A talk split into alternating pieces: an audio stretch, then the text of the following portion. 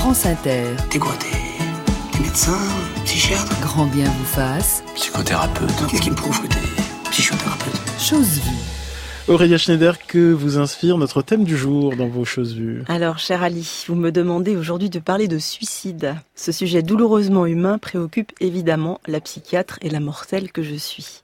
Chère Olivia, j'ai la chance de vous voir en vrai, mais j'avais, comme beaucoup d'entre nous, aperçu votre belle âme au travers de votre livre magnifique. Je dois dire que je suis un peu intimidée de parler de ce sujet devant vous qui avez vécu ce drame de l'intérieur. La perte d'un proche, c'est un impitoyable avant-après. On s'en sort douloureusement comme on peut.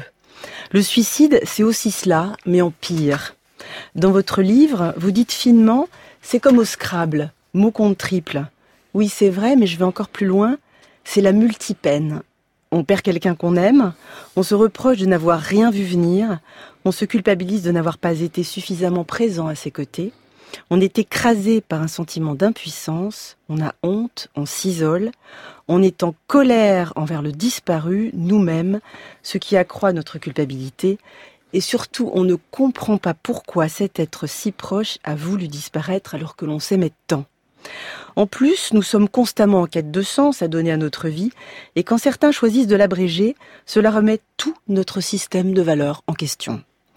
Les facteurs impliqués dans le risque suicidaire sont multiples, et de nombreuses études ont montré que la majorité des personnes qui se suicident souffrent de dépression au moment de leur geste. Environ 20% d'entre nous connaissent un état dépressif dans leur vie. C'est beaucoup. Nous sommes en quelque sorte des funambules qui marchons sur le fil d'un équilibre fragile entre nos pensées positives et nos pensées négatives. Lorsque nous sommes déprimés, nous sommes envahis par la tristesse et quand la vie n'a plus de sens, que l'on se sent exclu, la détresse psychique devient telle que les idées suicidaires sont fréquentes. Et on appelle ça la douleur morale. À son paroxysme, cette douleur morale est une expérience insupportable à, comparer avec la pire des douleurs physiques, vous savez, celle qui nous broie le corps ou qui nous pourfend le crâne et qui appelle la morphine. Cet état de souffrance émotionnelle majeure sous-tend en général le geste suicidaire, car on ne réfléchit plus, on veut juste que ça s'arrête par tous les moyens. Or, cette souffrance nous empêche d'accéder aux voies du raisonnement situées dans notre cerveau, au niveau du cortex orbitofrontal, il n'est donc pas si sûr que le suicide soit un choix si l'on considère que les circuits du raisonnement et de la prise de décision rationnelle sont alors bloqués. Heureusement, depuis quelques années, notre pays a pris conscience de l'ampleur du problème et organise une prévention active du suicide et un soutien des proches. Pour ces endeuillés particuliers, une des difficultés est d'arriver à décoller cette étiquette et de continuer, chacun à sa façon, de rendre hommage à toute la vie de celui qui a disparu.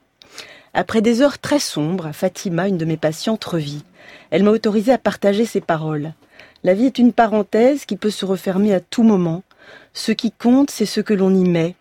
Mes enfants me rappellent que je laisserai grâce à eux la plus belle trace qui puisse exister dans cette parenthèse. Merci à mes proches d'être là. Il faut savoir s'entourer, car bien accompagné, on va plus loin dans le bonheur. Alors, cher Ali, quel sujet fondamental évoquerons-nous une prochaine fois? L'amour peut-être à saupoudrer alors généreusement chacun et chacune sur notre petite parenthèse de vie. L'amour toujours la belle chronique d'Aurélia Schneider, les choses vues à voir en vidéo sur l'appli France Inter et la page Facebook de Grand vous fasse. Un commentaire Olivier de Lamberterie. Euh, j'ai trouvé cette chronique euh, très belle et très juste et euh, je pense que après, il faut mettre de l'amour et de la joie. Et c'est ce que j'ai voulu hmm. faire aussi, c'est inventer une manière joyeuse d'être triste.